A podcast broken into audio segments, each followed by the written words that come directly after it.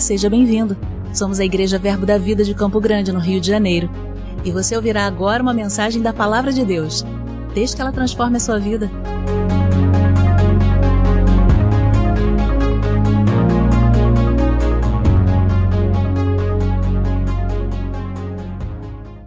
Aleluia. O que, que a gente fala depois de uma apresentação como essa, né? Eu não sei se eu sou tudo isso que ele falou, não, mas se ele falou, eu prefiro acreditar. Porque é, eu gosto de acreditar que crente não mente.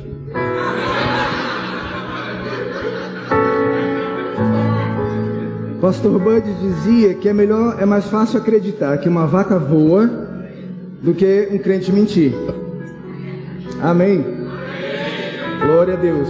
Então eu quero agradecer primeiro o convite né? Eu não sei se foi um convite ou foi um oferecimento, porque antes de vir para cá eu avisei, tô indo para lá, hein? Então não...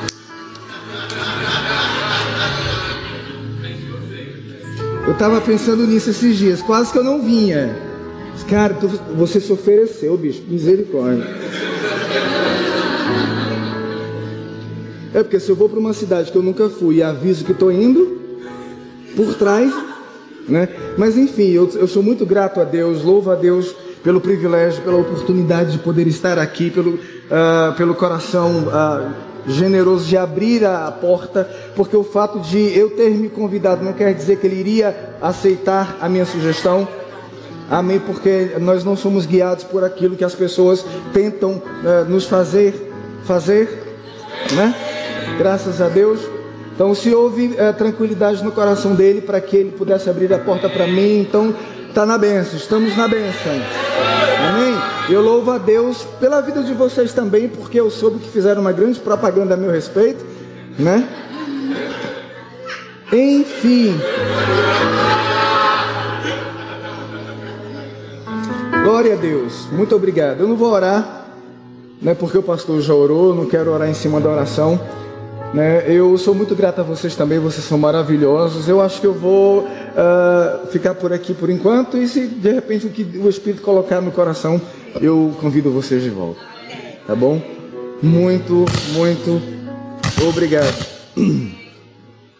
Mas sabe, irmãos, uma coisa que uh, tem me uh, alegrado já há algum tempo é saber que Deus vela sobre a sua palavra para cumprir. Amém. Deus vela sobre a sua palavra para a cumprir. Eu me lembro, uh, eu me lembro de um tempo na minha vida em que eu brigava comigo mesmo, tentando provar para Deus que eu queria ser fiel, né? Porque de acordo com o apóstolo Paulo, fidelidade é fruto do Espírito. Olha só que maravilha! Eu não preciso me esforçar muito para ser fiel, porque de acordo com o que nós aprendemos, fruto é a manifestação de um poder que já existe por dentro. Né? A manifestação do fruto do Espírito Santo é resultado, a manifestação do fruto do Espírito humano recriado é resultado do relacionamento do homem com o Espírito Santo. Amém? Então nós não precisamos nos esforçar para manifestarmos o fruto daquilo que é uma realidade nossa. Amém? Eu entendo e concordo que nós precisamos uh, exercer um, um, um, certo esforço para mantermos o foco, mantermos os olhos na palavra, mantermos a nossa vida de comunhão com o Espírito Santo e com a palavra, porque a nossa carne, você já deve ter percebido isso já há algum tempo, se não, eu espero que perceba hoje, se não amanhã, você vai descobrir que a sua carne não está muito disposta a se submeter àquilo que é bom para a gente. Amém? Mas se a gente aprende a desenvolver domínio sobre a nossa carne, deixando a vida que nós recebemos no, Espírito assumir o controle, a gente vai perceber, é, na verdade, a gente nem vai perceber, os outros vão perceber como a gente cresceu. Amém? Porque se nós estamos vivendo a nossa vida comum uh, de um crente, a gente nem se dá conta do trabalho que está sendo realizado na nossa vida, porque a gente está ouvindo a palavra e à medida que vão surgindo as oportunidades, a gente vai colocando a palavra em prática. Né? É assim que funciona na nossa vida. Né? A gente aprende na escola, aí depois de uns dias vem lá o dia para a gente fazer a, a, a, prova, né? fazer o teste. E a nossa vida é cheia de oportunidades para que a gente possa colocar a palavra em prática Né? Aquela palavra que Deus usou para criar todas as coisas e continua usando para manter todas as coisas no lugar. Né? A Bíblia diz que, uh, Hebreus 11, 3 diz que pela fé nós entendemos que o universo foi criado pela palavra de Deus, de maneira que o que nós vemos foi criado a partir daquilo que não existia. E no capítulo 1 diz que ele sustenta todas as coisas pelo poder da sua palavra. Aleluia! Isso me alegra muito, irmão. Sabe por quê? Porque nós somos chamados uh, e orientados por Deus a não considerarmos o que vemos, nem tão pouco o que sentimos, mas aquilo que a palavra diz. De maneira que, independente de, de como eu esteja me sentindo, né? Capaz ou incapaz, eu sou tudo aquilo que a Bíblia diz que eu sou. Aleluia. Amém. A Bíblia diz que ele criou todas as coisas pela sua palavra, e essa mesma palavra nos, nos gerou, nos criou. Tiago diz que Deus, segundo o seu querer, ele nos gerou pela palavra da verdade, para que fôssemos como que primícias das suas criaturas. E quando Tiago diz isso, está se referindo exatamente a Jesus. A Bíblia diz que ele foi o primogênito de entre os mortos, né? foi o primeiro a nascer do Espírito, abrindo o caminho para que nós pudéssemos estar aqui hoje, nascidos de novo, cheios da vida de Deus, cheios da natureza de Deus, tendo a mente de Cristo para nos ajudar a raciocinar corretamente, de acordo com a maneira de Deus pensar. Né? Jesus foi o primeiro e Deus quis nos criar pela mesma palavra para que nós fôssemos como Ele. Aleluia. Eu gosto, eu gosto de, eh, de pensar nisso. Deus quis que eu nascesse do jeito que eu nasci. E eu não estou eu não falando de temperamento ou de personalidade, não estou falando da natureza que eu tenho. Amém? Eu fui criado à imagem e semelhança de Deus em Cristo Jesus. Eu me tornei uma nova criatura. A Bíblia diz que ah, ah, ah, em Cristo Jesus não, não existe mais grego nem judeu. Nós somos um. Não há circunciso nem incircunciso. Nós somos um em Cristo. E Paulo fala: se algum dia conhecemos a Cristo segundo a carne, já agora não conhecemos mais assim, porque se alguém está em Cristo, tem alguém aqui? Se alguém está em Cristo, é uma nova criatura. Eu acho que o grande lance da nossa vida hoje é descobrirmos quem nós somos em Cristo. Porque, é, como nós aprendemos no Rema, a nossa fé não vai além do conhecimento que nós temos. E quando eu falo conhecimento, é conhecimento revelado, porque informação é uma coisa, conhecimento é outra. Conhecimento é aquilo que você experimenta, aquilo que depois de provado ninguém pode roubar de você.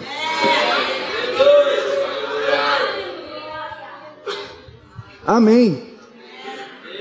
A Bíblia diz que a revelação das palavras do Senhor traz entendimento. E é isso que nós precisamos, entendimento de quem nós somos, do que nós temos e do que nós podemos em Cristo. Amém. A nossa vida, irmãos, ela vai se moldar de acordo com a, a, a revelação que nós recebemos do Senhor. Porque quer nós creiamos, quer não, nós somos tudo que a Bíblia diz que nós somos. No entanto, a gente só vai experimentar aquilo a partir do momento que os nossos olhos espirituais são abertos e a gente, a gente vê, pela fé, o que Deus fez por mim em Cristo Jesus. Eu estou, uh, uh, no momento, eu estou uh, dando aula, né? minha cabeça funciona esquisito, porque no momento eu estou aqui. Mas atualmente, atualmente eu estou dando aula no Rema em Nova Iguaçu sobre doutrinas básicas. Misericórdia. Eu estou dando aula sobre doutrinas básicas, né? E eu estava dizendo para os alunos lá que quando a gente fala a, a, respeito de algo que é básico, normalmente a gente pensa em algo que é barato, né? Que não, não custa muito. Mas básico para Deus é aquilo que é fundamental. É aquilo que precisa vir antes de tudo. Amém. Quando você lê uh, primeiro, os primeiros versículos do capítulo 6 de Hebreus 11, quando ele fala a respeito de se Deus permitir, a gente lança de novo aquilo que já foi lançado, é porque nós precisamos deixar isso de lado e partir para aquilo que é maior. Amém? O básico para Deus é aquilo que vai dar sustentação para o edifício que Ele quer construir na nossa vida. Entendermos a nossa redenção em Cristo Jesus vai fazer toda a diferença para a nossa vida. Vai determinar o tempo e a velocidade com que as coisas acontecem na nossa vida. Amém? A gente não vai ficar se arrastando pelo caminho da vida, esperando que alguma coisa extraordinária aconteça para nos tirar daquele buraco para nos tirar da lama, quando biblicamente falando, nós já estamos assentados à direita de Deus, nos lugares celestiais, acima de todo principado, de toda potestade, de todo poder e de todo nome que se possa nomear na face da terra. Aleluia. Nós já estamos. Amém. Nós já estamos lá, estamos assentados em Cristo a Bíblia diz que nós estamos reinando ao lado dele, por meio dele, através dele, nós reinamos. Sabe, para muita gente, reinar em vida é estar no melhor lugar da terra, comendo no melhor restaurante, vestindo a melhor roupa, dirigindo o melhor carro. Mas reinar em vida é ter o controle nas mãos de tudo que diz respeito à sua vida. Reinar é governar. Reinar é exercer controle, é exercer domínio. Não é o diabo quem vai dizer como a minha vida vai ser, não são as circunstâncias que vão dizer como a minha vida vai ser. Porque agora quem está no controle sou eu.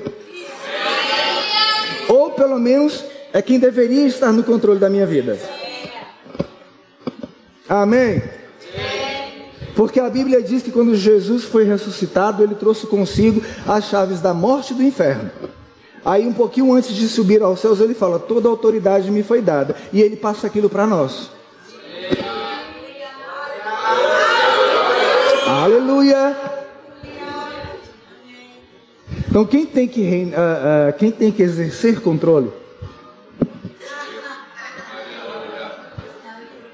Quem tem que exercer controle sobre a minha vida sou eu. Amém?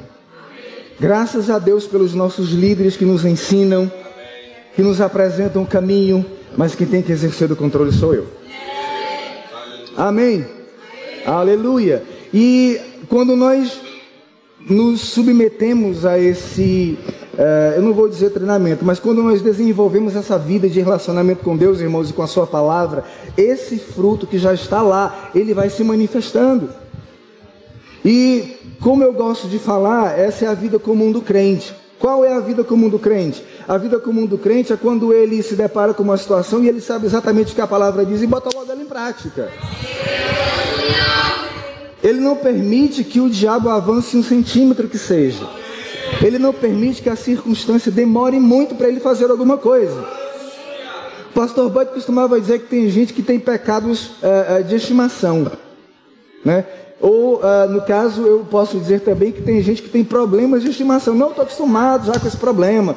Eu sei que uma hora passa. Irmãos, uma hora pode durar um dia, ou uma semana, ou um mês. Essa questão de uma hora é muito relativo. O problema é que enquanto ele está ali, eu estou perdendo minha paz e minha alegria. E isso foi algo muito caro.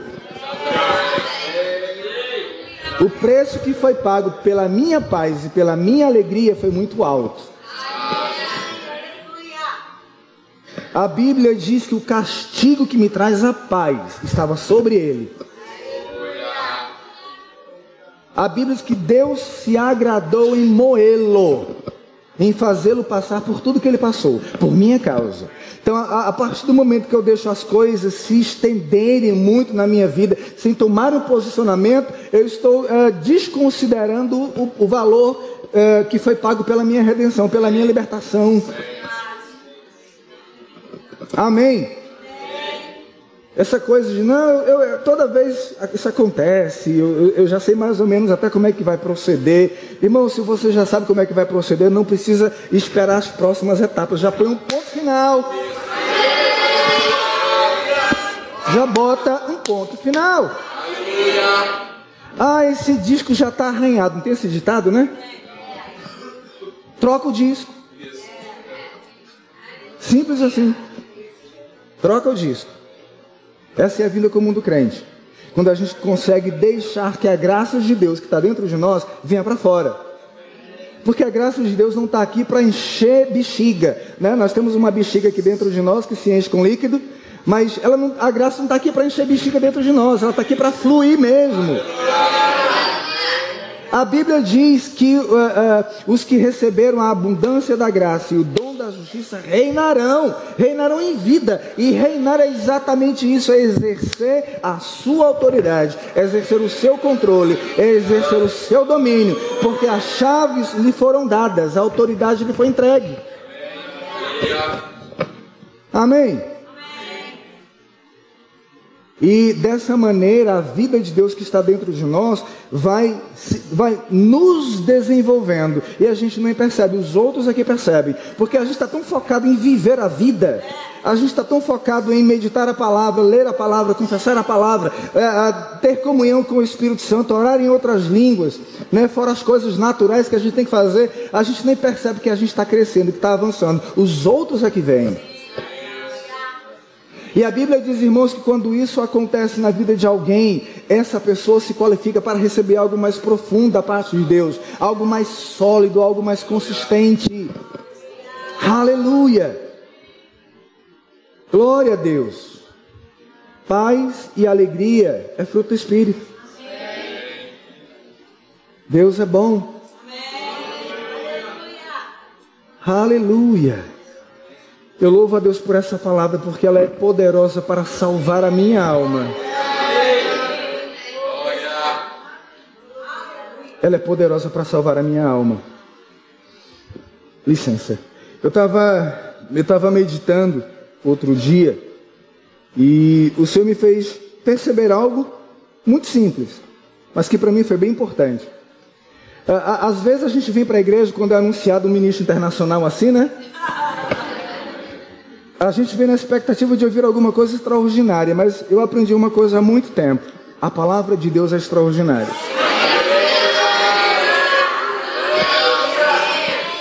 Eu nunca fui ler a Bíblia para ler algo diferente do que eu já tinha lido. Amém? O que acontece é, pelo fato de eu estar me desenvolvendo espiritualmente, eu começo a perceber coisas que sempre estiveram lá. Sempre estiveram lá.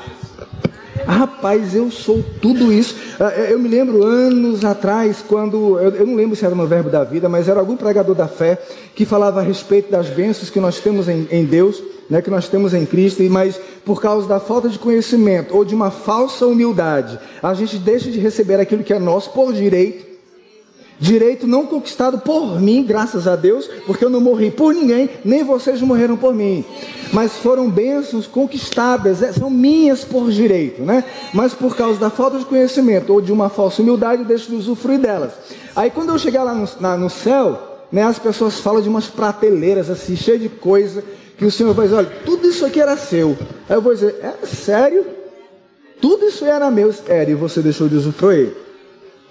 Mas sabe, o que acontece quando a gente vai andando e colocando em prática os princípios que temos aprendido aqui no Rema e fora daqui, porque depois que a gente pega o macete de como a coisa funciona, a gente é, a gente ouve o Espírito Santo em qualquer lugar. Eu não falei palavrão não, né?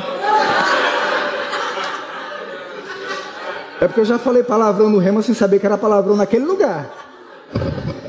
Mas a verdade é exatamente essa. Quando a gente entende o padrão de Deus, a maneira como Deus uh, uh, fala conosco, irmão, Deus, Deus fala conosco em qualquer lugar.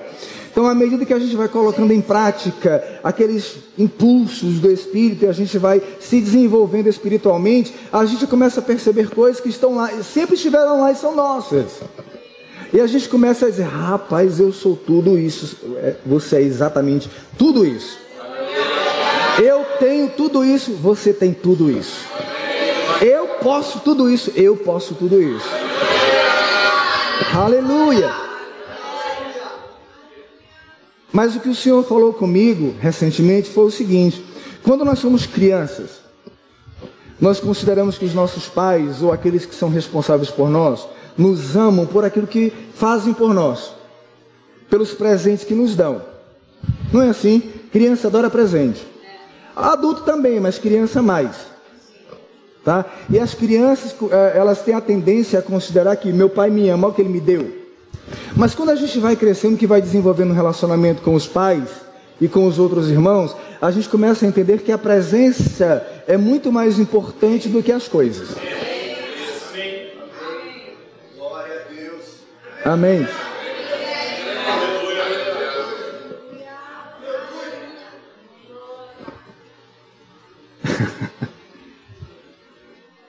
Aleluia.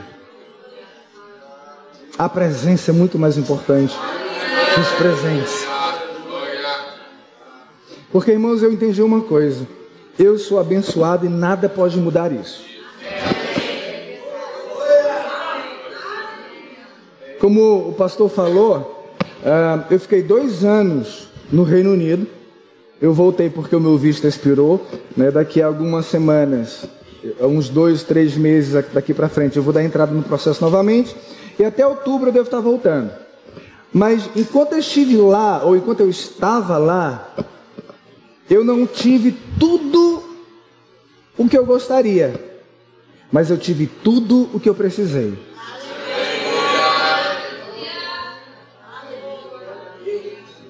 Amém? Quando nós, quando nós avançamos um pouco mais na nossa caminhada com Deus, a gente entende isso. Eu posso não ter tudo o que eu quero, mas eu tenho tudo o que eu preciso porque Ele já me deu tudo o que diz respeito à vida e à piedade. Mas irmãos, Deus é bom também, né? quer dizer, também é ótimo. Mas Deus é tão bom Deus é tão bom que além das coisas que eu preciso para a vida, Ele gosta de me dar uns mimos também. Como todo pai toda mãe. Só que, como todo pai toda mãe responsável, vai focar naquilo que é imprescindível, naquilo que é realmente importante para aquele momento. E às vezes a gente, os meninos, né, as crianças, ficam lamentando porque não pegaram o PS5, né, o, o PlayStation mais avançado, porque o, o pai tinha que trocar a bateria do carro. Ah, mas Deus não pode fazer tudo ao mesmo tempo? Pode, mas Ele vai nos ensinar prioridades. Ele vai nos ensinar prioridades. Ele é o dono do ouro e da prata, irmãos. Ele pode fazer qualquer coisa. Ele pode me dar tudo o que eu quero. Mas Ele vai me ensinar prioridades. Amém. Eu gosto é, de lembrar, numa situação como essa, daquela situação em que Jesus mandou os discípulos irem para o campo, né, ministrar o evangelho, orar, orar pelos enfermos, ressuscitar os mortos, ele falou: não levem nada. Você lembra disso? Não levem nada. Quando você chegar numa casa, saúdem né, com a paz. Lá, se houver um filho da paz, lá você fica, coma de tudo que, que se puser na mesa. Mas não levem nada. Quando eles voltam, o Senhor pergunta: quando eu mandei vocês irem sem levar nada, porventura vos faltou alguma coisa? Alô? Sabe, nós precisamos observar o cuidado de Deus nas, nos mínimos detalhes, nas mínimas coisas. Porque Ele verdadeiramente tem cuidado de nós. Aleluia! E quando a gente começa a avançar nessa intimidade com Ele, a gente começa a se desenvolver espiritualmente, né, nos colocando naquela condição que o escritor aos Hebreus fala: o alimento sólido é para os adultos, aqueles que pela prática, aqueles que pela experiência, aqueles que pelo hábito têm as suas faculdades exercitadas, tanto para, discernir tanto o bem quanto mal. A gente começa a perceber que tem coisas que acontecem quando nós estamos juntos que é maravilhoso, mas que não vão acontecer todas as vezes mas a presença vai estar lá o tempo todo. E existe um versículo que diz: Eu honro aqueles que me honram. Eu honro. Uau! Sentiu o próprio Deus agora, né? Eu honro aqueles que me honram. O que é isso? Quando nós honramos a presença, irmãos, quando nós honramos a palavra, Deus ele nos honra manifestando a si mesmo no nosso meio. Sabe, eu me lembro é, quando, eu, quando eu comecei a ler os livros do irmão Reagan, que ele falava daqueles cultos nos domingos, que as pessoas perdiam a noção do tempo. Não porque o pregador se estendeu, mas é porque elas não tinham coragem de se mover para não quebrar aquela atmosfera que havia sido uh, construída naquele lugar. Aleluia! Porque Deus é fiel, Ele vela sobre a Sua palavra, Ele vai suprir todas as minhas necessidades, Ele já me deu tudo que diz respeito à vida e à piedade. Então, eu não preciso me preocupar com nada. Biblicamente falando, eu não preciso me preocupar com nada. O próprio Jesus falou: Não andeis ansiosos por coisa alguma. Antes, ah, essa foi Paulo, né? Não andeis ansiosos por coisa alguma, antes fazei conhecida diante dele as vossas petições pela oração e pela súplica. E a paz de Deus, que excede todo entendimento, guardará o vosso coração e vossa mente. Tem alguma necessidade? Está precisando de alguma coisa? Fala com o papai, informa para ele, depois relaxa.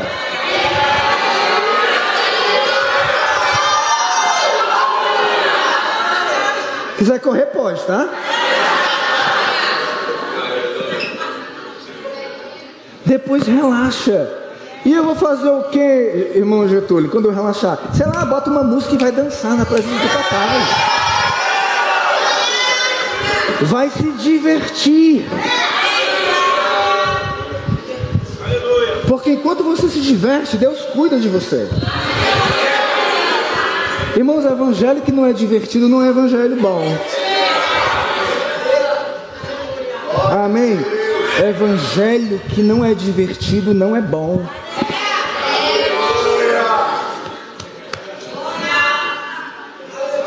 O bom desse evangelho que nós conhecemos é que nós não precisamos trabalhar para ter aquilo que nós precisamos, porque já nos foi dado. A gente só precisa receber e relaxar. E eu tenho dito uma coisa: só diz obrigado quem recebeu algo. Não é? Só agradece quem, quem recebeu algo. Naturalmente falando, não é? Quando alguém te dá alguma coisa, mesmo sem esperar nenhum obrigado, é.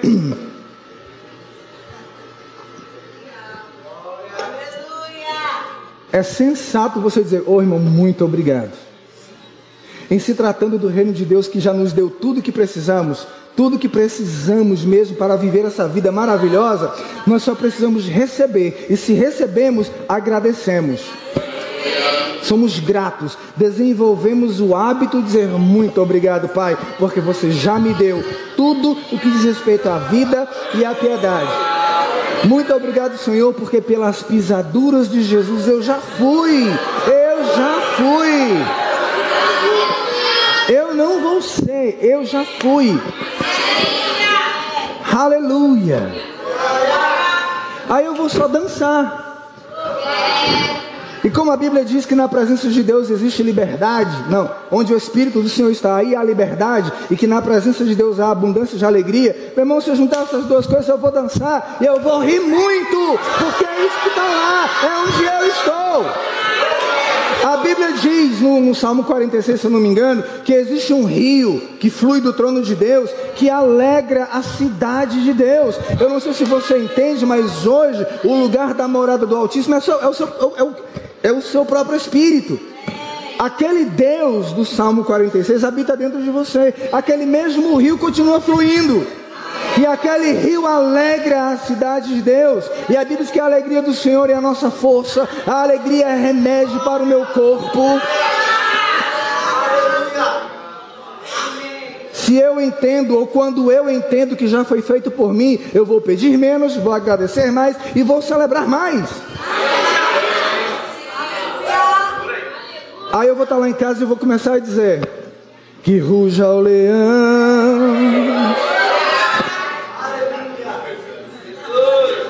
Eu não lembro, eu, eu parei porque eu não lembro o resto da letra.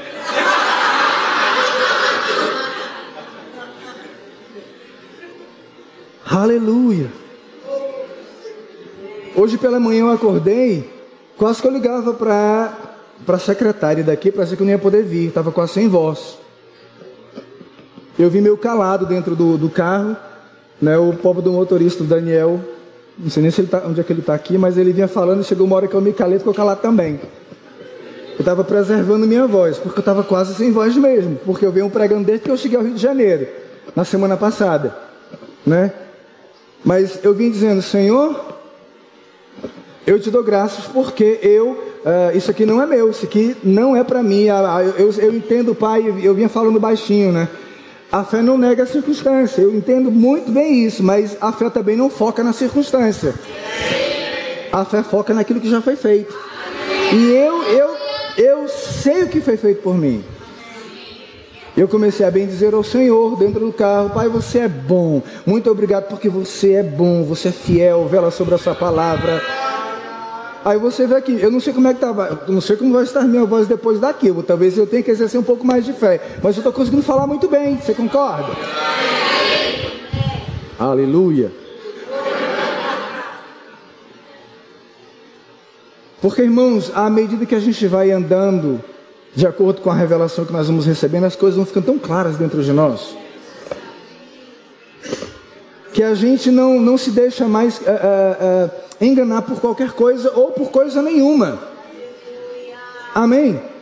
A gente passa a exercer um pouco mais de domínio, um pouco mais de controle, a gente passa a se regozijar um pouco mais, entendendo que Deus se se, se, se levantar alguma situação distinta daquilo que é comumente na minha vida, eu sei que eu vou receber instrução, sabedoria. Eu vou até ser avisado antes para eu me preparar. Porque Deus é fiel. Amém. Eu particularmente gosto de acreditar que tudo que o apóstolo Paulo falou, ele falou para crentes comprometidos. Para aquelas pessoas que ouvem a palavra né, como ele disse aos Tessalonicenses: Vocês ouviram a palavra, receberam ela como sendo a palavra que ouviram de mim, receberam ela como sendo o próprio Deus falando com, com, vocês, o que de fato era, e por causa disso ela tem operado poderosamente naqueles que creram. Amém. A gente entendendo isso, a gente vai. É, eu acho que eu, eu me perdi agora porque eu comecei a dizer isso, mas tudo bem. A gente vai andando, lembrei, crentes comprometidos.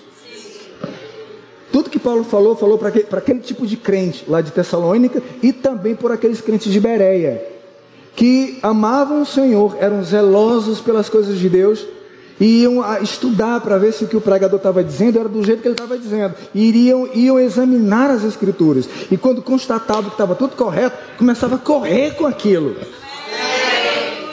Aí, esse tipo de crente, Deus não permite que eu seja tentado além do que eu possa suportar. É por isso que eu digo que o evangelho não é pesado. O evangelho não é pesado. Ser cristão não é pesado. Porque se eu estou vivendo a vida comum do crente, eu estou me desenvolvendo espiritualmente, me robustecendo por dentro. Eu estou ficando cada vez mais forte por dentro. O diabo já foi derrotado, a Bíblia diz. Ele já foi despojado. Ele foi despojado e exposto ao ridículo publicamente, a Bíblia diz. Então, se eu estou vivendo essa vida comum do crente, eu estou ficando cada vez mais forte por dentro. E quando vier um problema, uma situação, uma tribulação, uma tentação, Deus não permitirá, é o que a Bíblia diz. Ele não permitirá que eu seja tentado além do que eu possa suportar. E porque Ele é fiel, porque Ele é fiel, quando a provação chega, o escape também chega. Aleluia. O escape chega junto com um problema. Amém? Amém? Aleluia. O escape chega junto com o problema. Agora, se eu sou uma pessoa que vem à igreja uma vez por semana, como uh, uh, aquela pessoa que vai no fim de semana, passa a semana inteira sem comer nada e come um lanchinho gelado no fim de semana e acha que vai ter os nutrientes necessários para a semana inteira. Tem muito crente vivendo dessa forma. Eu sei que aqui não tem ninguém assim, mas lá na minha igreja tem que vem uma vez por semana, senta lá no fundo, não que ninguém lá do fundo esteja nessa, nessa condição, tá? Só um exemplo da minha igreja. Senta lá no fundo, ouve, chega, eh, chega depois que o culto começa sai antes do culto acabar.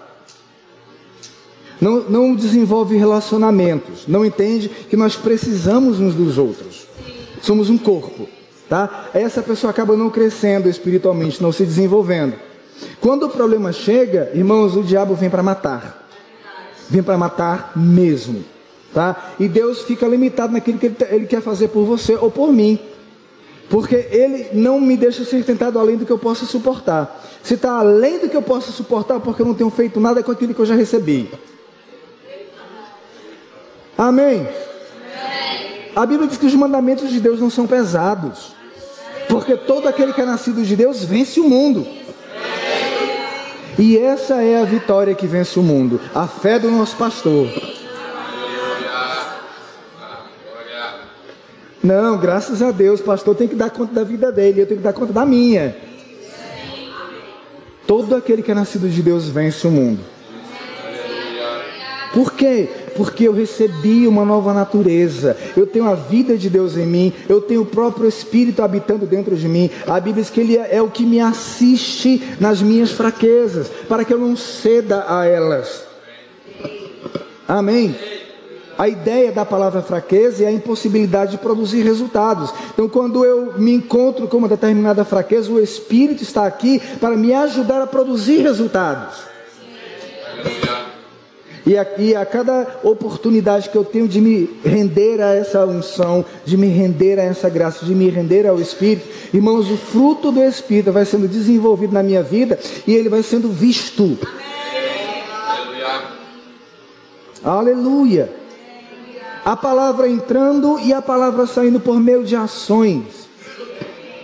Uh, eu abri, eu estou com, eu tô com a, o, Evangelho, não, o profeta Isaías aqui no capítulo 54 e 55, quando o Senhor fala através de Isaías que uh, assim como a chuva desce do céu e a neve também não volta para lá, sem que antes regue a terra, faça a semente germinar, dê pão ao que come semente, ao que semeia, assim será a palavra que sair da minha boca. Não voltará para mim vazia, antes cumprirá o seu propósito.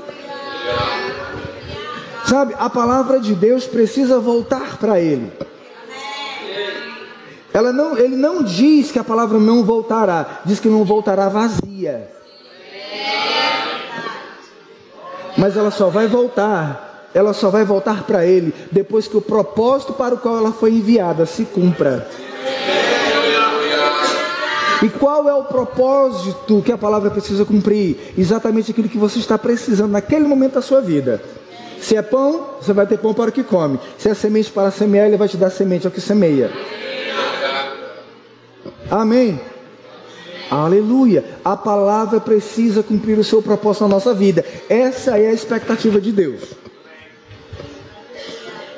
Amém. Aleluia. Aí no capítulo 55, esse está no 54, não, é o mesmo 55.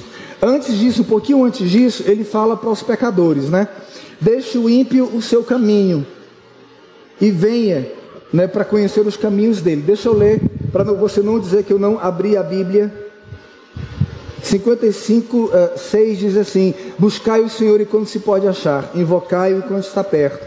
Deixe o perverso o seu caminho, o iníquo os seus pensamentos. Converta-se ao Senhor, que se, compa se compadecerá dele, e volte-se para o nosso Deus, porque é rico em perdoar. Essa parte aqui não se refere a nós, porque já, nós já nascemos de novo, tá? Mas eu quero falar do princípio que está aqui logo depois ele fala: é, Deixe o perverso o seu caminho, já li, cadê? Só um instantinho, eu não li de novo. Porque é rico em perdoar, no verso 8: Porque os meus pensamentos, Deus falando, os meus pensamentos são mais altos, não são os vossos pensamentos, nem os vossos caminhos, os meus caminhos, diz o Senhor. Porque assim como os céus são mais altos do que a terra, assim são os meus caminhos mais altos que os vossos caminhos, e os meus pensamentos mais altos do que os vossos pensamentos. Sabe, irmãos? Deus está chamando o pecador para conhecer os pensamentos dele e viver eles. Deus está chamando o pecador para deixar o seu caminho, vir para o caminho de Deus, que é muito mais alto que o do pecador, e andar nesse caminho. Nós já nascemos de novo, nós já fomos resgatados do império das trevas e transportados para o reino do Filho do amor de Deus. No entanto, nós precisamos abandonar os pensamentos pequenos para pensar os pensamentos grandes de Deus. Precisamos abandonar os caminhos medíocres que nós adotamos para nós desde a vida antes de Cristo. Precisamos entender que nós somos resgatados de lá. Fomos resgatados do império das trevas, das enfermidades, da, da, da, das guerras. Dos problemas, da morte espiritual, mas da mediocridade, dos caminhos pequenos também. Deus está nos chamando para pensarmos grande. Deus está nos chamando para vivermos grande, andar nos seus caminhos que são muito mais altos que os nossos. Eu gostei de descobrir um dia que eu nunca vou conseguir superar Deus. Porque por mais que eu pense grande, e olha que eu tive trabalho para aprender a pensar grande, porque uh, eu fui ensinado a pensar pequeno. Então eu tive muito trabalho de aceitar que tudo que Deus diz a meu respeito era realmente para mim. Então eu pensei, eu era assim, deve ter gente assim também, em outros cantos. Deus está nos chamando para pensarmos os pensamentos dele, para andarmos os caminhos dele, que segundo ele mesmo são muito mais altos que os nossos. Quão alto? Assentado à direita de Deus em Cristo Jesus, acima de todo principado, de toda potestade, de todo poder e domínio e de todo nome que se possa nomear sobre a terra.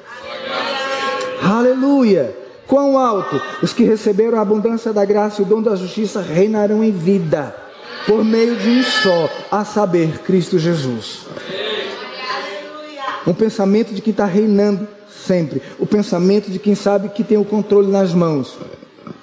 O pensamento de que, graças porém a Deus que é em Cristo, sempre nos conduz em triunfo. Esse é um pensamento grande. Eu nunca, nunca, nunca precisarei perder na vida. Pelo menos no que diz respeito à minha vida com Deus e com o diabo, né? porque nós não estamos aqui numa disputa, não estamos brigando para ver quem ganha um do outro, mas é eu vencer na minha vida. Amém? Na minha vida eu nunca vou perder enquanto eu andar de acordo com os caminhos que o Senhor tem colocado na minha frente.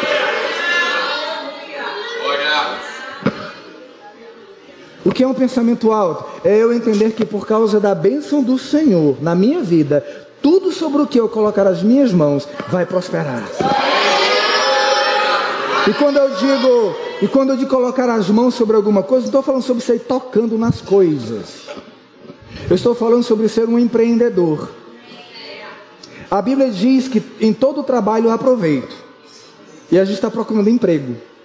Às vezes emprego está faltando, mas não falta trabalho. Eu estava pregando numa das nossas igrejas aqui, eu falei o seguinte: você pode ser aquela pessoa que vai se tornar o maior vendedor de sacolé. É sacolé que fala aqui, né? Sacolé? Sacolhé.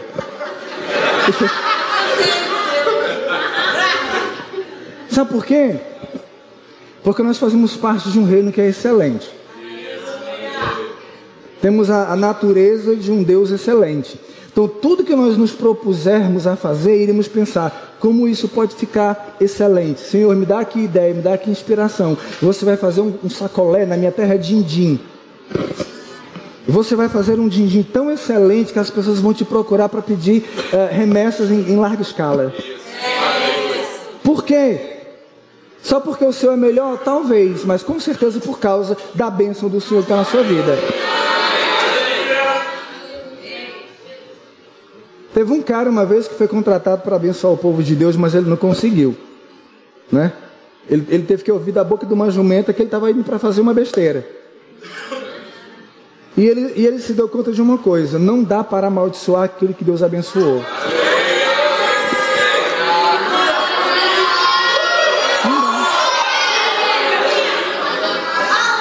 Não dá. Entenda, Deus foi com a sua cara. Ele lhe abençoou. Sabe aquela história de que é, quem ama o feio, bonito lhe parece? Tem uma história que é, uma águia chegou para a coruja dizendo que ia subir lá no ninho dela e ia comer os filhotes, todos que estavam lá. E a coruja, desesperada, pediu à águia para não comer os filhotes dela. E a águia perguntou: Quais são os seus, então, para eu poupá-los? São os mais bonitos. Aí a águia voou. Daqui a pouco a coruja, por ser menorzinha, chegou, demorou a chegar lá. Quando chegou, não tinha nenhum filhote no ninho. Ela ficou desesperada. Mas você prometeu que não ia comer os meus filhotes. Você falou que, que eles eram os mais bonitos. Eu não achei. Mas é porque quem ama o feio, bonito lhe parece. Por que, que eu estou dizendo isso? É porque nós somos feios e Deus nos acha bonitos porque nos ama? Não. Mas Ele nos ama porque Ele nos gerou. Não é, não é, ele não foi com a minha cara só porque eu virei crente. Ele foi com a minha cara como aquele pai que vê o filho pela primeira vez na maternidade e se apaixona.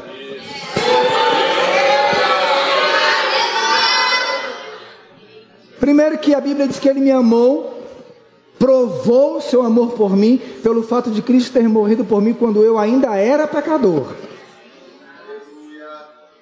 E no momento em que eu nasci de novo, coisa mais linda acabei de gerar, meu Deus do céu.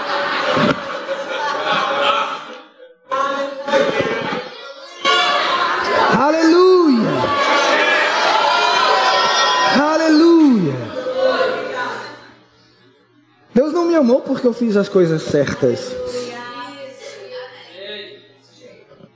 Deus não me amou porque eu, é, porque eu venho para a igreja três vezes por semana. Deus não me amou porque eu trabalho no rema. Deus não me amou porque eu trabalho no ministério. Ele me amou porque eu nasci, porque ele me amou. Sabe, é, quando Paulo escreve numa das cartas a Timóteo, ele falando sobre uh, o que acontece quando nós negamos Deus, né? ele fala: se nós negarmos, ele por sua vez nos negará. Se nós formos infiéis, ele permanece fiel. Por quê? Porque ele não consegue negar a si mesmo. Ele não consegue deixar de ser Deus. Não é que ele vai continuar fazendo o que ele prometeu se eu estiver andando em infidelidade. Mas ele continua fiel àquilo que ele disse. Ele permanece fiel à sua palavra. Se eu me arrepender e voltar para aqui para o caminho, tudo vai estar do mesmo jeito me esperando. Mas a questão aqui é, ele não consegue deixar de ser do jeito que ele é. É por isso que ele nos ama, irmãos. Ele nos ama. E a Bíblia diz lá em, quando Paulo fala que nem olho viu, nem ouvido ouviu, nem jamais penetrou no coração do homem aquilo que Deus tem preparado para aqueles que o amam, ele está citando Isaías 64,4, quando ele fala que nunca, desde a antiguidade, se ouviu falar a respeito de um Deus como tu, que trabalha para aqueles que confiam nele. Lá na carta aos Coríntios ele fala de coisas, mas na verdade Isaías estava falando sobre o próprio Deus trabalhando, trabalhando. Irmãos, Deus não é meu empregado, mas ele tem prazer em trabalhar para mim. Olha que máximo. Olha que privilégio. Aí, se eu aprender a lançar sobre ele todos os meus cuidados, o que, que, que vai ter para fazer então, já que eu não vou ter com quem me preocupar? Parece que para muito crente a vida do crente só é interessante se ele tiver muitas tribulações, porque ele vai ter que provar que está querendo na palavra, confessando a palavra. Irmãos, vidas de crente é para andar descansado, não preocupado, não tenso, pensando no problema que vai se levantar amanhã. E se Deus está, se Deus está trabalhando em meu favor, porque eu confio nele, então o que, que resta para eu fazer se não tem mais com que me preocupar? Que ruja o leão.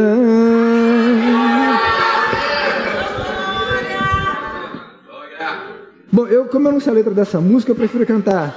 Há uma dança de vitória em meus pés. Há uma poderosa fé em minha voz. Há milagres no meu riso sobrenatural.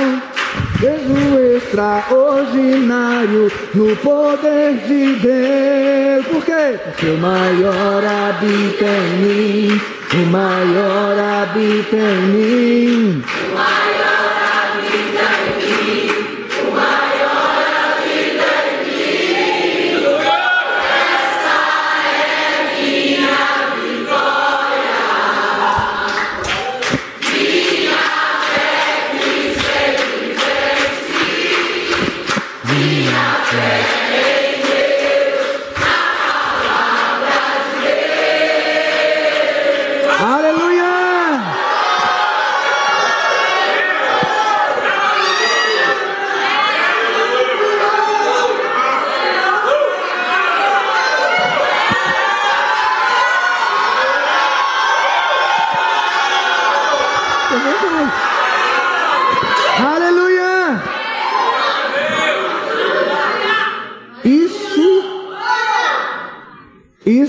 Que resta para você fazer. já que Deus está trabalhando em seu favor. Aleluia. Amém. Aleluia. Para eu finalizar, só tenho dois minutos e meio. A Bíblia diz que Deus faz com que todas as coisas cooperem. Deus faz com que todas as coisas cooperem para o bem daqueles que o amam. Então, irmãos, eu sei que um dia todos nós fomos meninos. Um dia todos nós fomos crianças. Mas a vontade de Deus é que todo homem, depois de seja salvo, chegue ao pleno conhecimento da verdade. Que pela exposição aos cinco dons ministeriais e à palavra, nós alcancemos a medida da estatura que o próprio Cristo alcançou. E dessa forma, a gente vai não vai mais valorizar os presentes, mas a presença. E ele disse: Nunca te deixarei, jamais te desampararei. Por causa disso, nós podemos afirmar com confiança: O Senhor é o meu auxílio. Aqui temerei. Aleluia. Então, muito obrigado pela oportunidade, pelo privilégio de poder estar aqui com vocês hoje à noite. Muito obrigado, pastor, a esposa. Muito obrigado mesmo. Sejam abençoados com a prática da palavra. Em nome de Jesus.